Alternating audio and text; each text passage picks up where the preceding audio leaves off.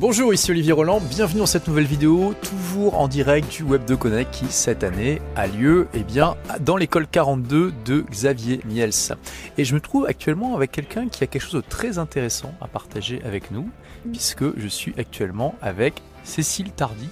Bonjour Olivier, bonjour tout le monde. Donc tu as euh, à la base un blog sur euh, comment sortir du burn-out, hein, ça s'appelle Burnout Killers killer, killer sans, sans s.com, à .fr, ok, .fr, voilà où tu, euh, tu, tu, tu, partages comment sortir du burn-out quand on est un peu trop stressé. Mais c'est pas de ça dont je veux parler aujourd'hui parce que quand euh, bah, on, on, s'est rencontré hier, tu m'as dit, hé, au fait, euh, ouais, j'ai fait un truc sympa. Bon, j'ai fait un tour du monde comme ça pendant un an avec deux enfants de 4 et 5 ans. Et je me suis dit, waouh. Waouh. Wow. Et, et, donc voilà, moi comme j'aime bien montrer un petit peu une des choses que, je mets vraiment en avant dans ma chaîne, c'est justement la, qualité de vie, le fait que le voyage c'est vraiment quelque chose d'extraordinaire. Beaucoup de gens rêvent de voyager et finalement très peu le font. Et une des plus grosses croyances limitantes des gens, c'est si j'ai des enfants, je peux pas voyager. Mhm.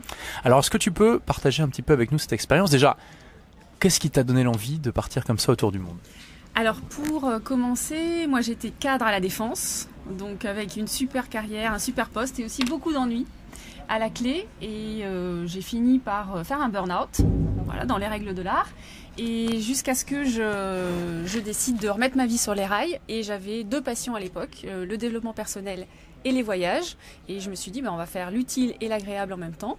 J'avais cette passion pour les voyages depuis toute petite. Mes parents m'ont beaucoup baladé. J'ai vécu au Brésil, etc. Mon mari avait lui aussi euh, cette envie-là avant de me rencontrer et on s'est dit bingo, c'est le bon moment, allons-y. Donc euh, on s'est décidé nous tous les deux en janvier. On a validé 2014 2010. 2010 d'accord. Ouais. 2010 et en mars, on a validé ça avec nos employeurs et on est parti en septembre. OK, waouh. ça veut dire que tu as fait euh, tu as fait donc un congé, c'est ça de... J'ai quitté mon. Ah, t'as carrément quitté. j'ai quitté mon... Et vous avez fait un départ. À l'époque, ça n'existait pas, les... ça existait pas les départs négociés. déjà les ruptures conventionnelles ici. Ok, d'accord. Ça existait déjà. Et euh, d'accord, donc 6 mois, non, on va dire 10 mois pour euh, mettre en place tout. Mais déjà la prise de décision. Donc vous avez tout plaqué. Oui. Et waouh Alors est-ce que c'est pas, ça fait pas un petit peu peur de faire ça?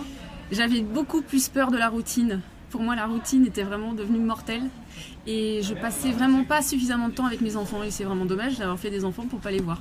Oui, d'accord. Mm. Ok, donc, euh, ok, donc c'était aussi une manière de te reconnecter avec tes enfants tout en faisant quelque chose d'extraordinaire. Mm. Tu faisais, tu aussi, tu rêvais de voyager autant, enfin, de faire un tour du monde. C'était mon rêve, euh, c'était le rêve de mon mari, et on s'est dit, nous, on va transmettre ça aussi à nos enfants, en passant une année extraordinaire tous les quatre ensemble. Et quel âge t'avais à l'époque? Moi, j'avais 32 ans. 32 ans. Oui. Donc tu t'es dit c'est le moment ou jamais? Pas, pas forcément pour moi, c'était plus l'âge de mes enfants qui avait compté en fait dans la décision, puisqu'ils n'étaient pas encore scolarisés, ils n'étaient pas dans l'école élémentaire, et c'était plus facile. D'accord. Et puis c'était l'ouverture, quoi. C'était le moment euh, qui semblait idéal.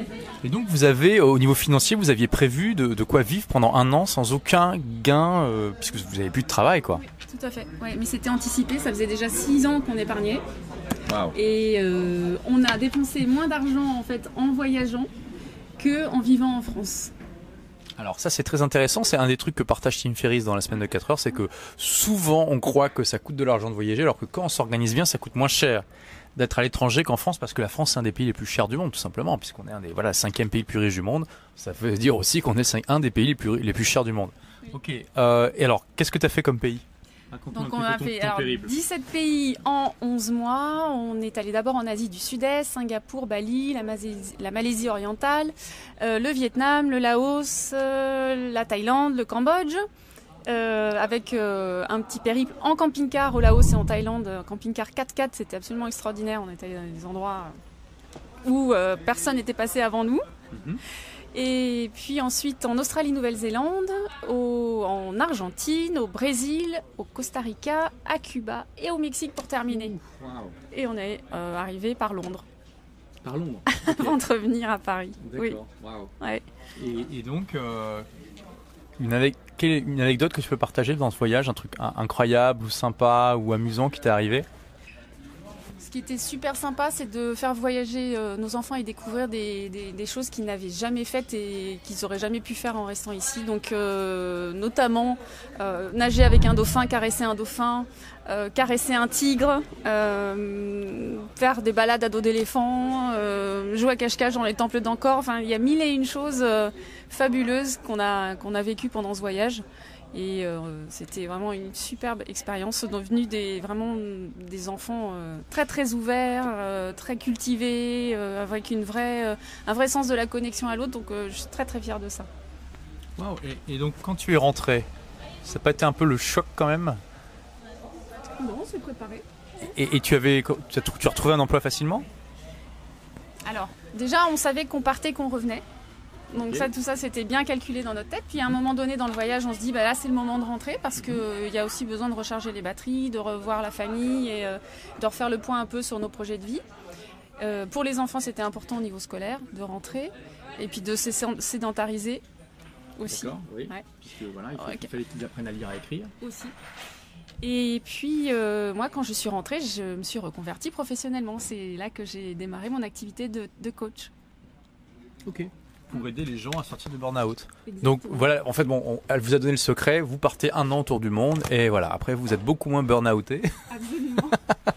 et vous vivez la vie de vos rêves aussi. Et vous faites le métier de vos rêves. C'est ça qui est fabuleux. Ok, donc si c'était à refaire, tu le referais? Je le referai absolument. Je regrette euh, rien du tout, bien qu'on ait échappé à plein de choses euh, un peu chaudes. Euh, les... dire au niveau sécurité? Oui, au niveau, on avait quand même choisi des pays super safe, mais il y a eu un tremblement de terre en Nouvelle-Zélande, il y a hmm. eu une marée humaine avec bon, une grosse catastrophe au Cambodge, on a échappé à des bestioles aussi mortelles, mais les enfants sont revenus sans aucune égratignure et nous non plus. Euh, à part une petite tourista, c'est tout ce qu'on avait à déplorer. Donc euh, vraiment, euh, moi, je leur ferai les yeux fermés. Et ça me fait, ça, me fait penser. J'ai discuté récemment avec un entrepreneur très connu en France qui, par contre, voyage pas beaucoup, qui me disait mais attends, tu vas en Thaïlande, aux Philippines, c'est pas un peu risqué Tu, tu risques pas de te faire égorger à chaque coin de rue Et c'est rigolo parce que une des croyances limitantes, au-delà de ah oui, je peux pas voyager avec des enfants, c'est mon Dieu, le monde est complètement dans l'insécurité totale. déjà, tu peux choisir bien tes pays. Après, il y a toujours un petit risque en voyager, c'est sûr, mais pas plus que de prendre sa voiture. comme ici pas plus que de, euh, que de traverser la rue. Et tu vois, voilà, un an, euh, aucune égratignure. Ok, vous avez vu des migales ou euh, vous avez vu des tremblements de terre. Voilà, moi j'étais à San Francisco lorsqu'il y a eu un tremblement de terre. Bon, ça, ça bouge, c'est rigolo. voilà, il n'y a, pas, a pas eu de dégâts plus que ça. Donc, c'est sûr, vous prenez un risque quand vous voyagez, mais souvent il est largement inférieur à celui que vous pensez. Et il n'est pas forcément plus dangereux de rester chez vous en fait que, que, de partir. et du coup, les enfants, est-ce que, est -ce que ça leur a apporté quelque chose? Ah oui, ils sont devenus. Euh, alors déjà, ils sont super doués en géographie, ça c'est certain. Euh, ils ont une super, euh, une super culture. Comme je te disais, une grande sensibilité aussi aux langues, et puis une facilité à se connecter vraiment très très rapide. Ils, euh, ils ont appris à s'ennuyer, ce qui est, euh, je trouve, très important dans la vie. Pourquoi Parce qu'il y a des moments, il n'y avait rien à faire, il fallait attendre, euh, faire la queue. Et c'est important dans la vie parce que la frustration, ça fait partie aussi de l'apprentissage.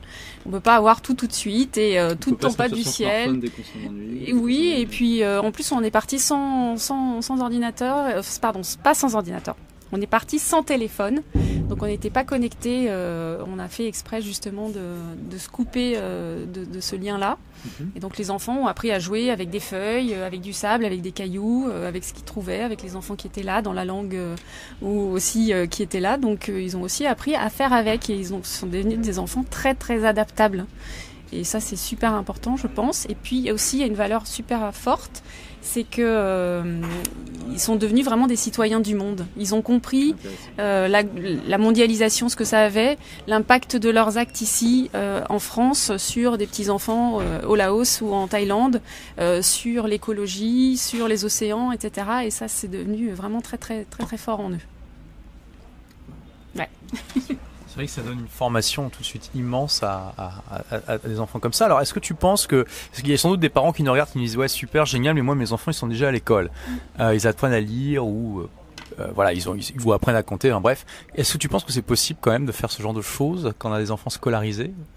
Oui. Ah oui, absolument. Quand on a en fait, euh, quand on a voyagé, on a rencontré des, vraiment des tas de familles de toutes nationalités qui voyageaient avec leurs enfants et avec des enfants de tous âges, que ce soit le petit bébé au sein jusqu'au euh, lycéen qui était encore scolarisé avec le CNED. Mhm. Euh, vraiment toutes les tranches d'âge, toutes les durées de voyage, toutes les catégories socioprofessionnelles, tous les revenus, toutes les formules. Et j'étais moi impressionnée de voir que finalement c'était pas du tout réservé à une élite ou à des gens qui ont de la chance C'est vraiment à partir du moment où c'est ta passion, où euh, tu as envie de le faire, bah, tu trouves les moyens et puis tu te mets en action. Et avec les enfants, c'est pas plus compliqué à gérer finalement qu'à la maison. Il suffit de se programmer, de se dire là, je vais passer un an et X temps avec mes enfants et il va y avoir de la promiscuité. Et si tu aimes tes enfants, ça se passe bien. ok, mais écoute, merci beaucoup d'avoir partagé ça avec nous. Euh, alors, pour tous ceux qui se disent ah ouais, c'est génial, il ah, faut que je m'y mette et tout, qu'est-ce que tu leur conseillerais comme par exemple première action ou chose à changer dans leur mentalité pour, pour accomplir ce que tu as fait? La première chose, c'est de s'autoriser à rêver à se reconnecter à ses rêves, à se dire euh, moi j'adore voyager, j'ai envie de voir tel, tel, tel et tel pays, est-ce que j'aurai le temps de faire tout, est-ce que j'ai envie de le faire dans, tous ensemble, dans, dans un, dans, un voyage groupé, on va dire. Euh, donc vraiment s'autoriser à rêver et, puis après à se donner les moyens, comment je vais faire pour, à quoi ça ressemble en fait mon voyage idéal et comment je vais faire pour euh, trouver les fonds, trouver le temps, euh, trouver, lever toutes les contraintes qui peuvent se présenter éventuellement sur le chemin. Ça c'est le premier. Ok, bah écoute, merci beaucoup d'avoir partagé tout ça avec nous. Donc pour ceux qui veulent, euh, eh bien, qui sont en burn-out ou qui sont un peu trop stressés, qui veulent un peu d'aide par rapport à ça, ils vont sur ton site www.burnoutkiller.fr. On met le lien dans la description et puis ici. Et euh, bah voilà, tu, tu, vas, tu vas les accompagner par rapport à ça, puisque tu es une ancienne cadre de la défense, ultra stressée, et que là, quand même, euh, c'est ce que je te disais, et je suis pas le seul à t'avoir dit, tu es quand même très rayonnante. Hein. Merci, merci beaucoup. Je sais pas si vous pouvez le voir dans la vidéo, si ça, si ça, si t'arrives à crever l'écran ou pas, mais c'est assez impressionnant. Hey Merci d'avoir écouté ce MP3 qui est tiré d'une vidéo publiée sur la chaîne YouTube. Donc comme d'habitude, j'ai besoin de votre feedback. Si vous aimez écouter ces podcasts sur iTunes, eh bien allez tout simplement sur iTunes pour noter cette émission. Voilà, donnez-lui une note si vous l'appréciez. Et puis comme d'habitude, vous pouvez voir les vidéos originales desquelles sont extraits les podcasts en allant sur olivier-roland.tv. Hein. Olivier-roland, R-O-L-A-N-D. Merci d'avoir écouté ce podcast. À demain pour de nouvelles aventures dans le prochain.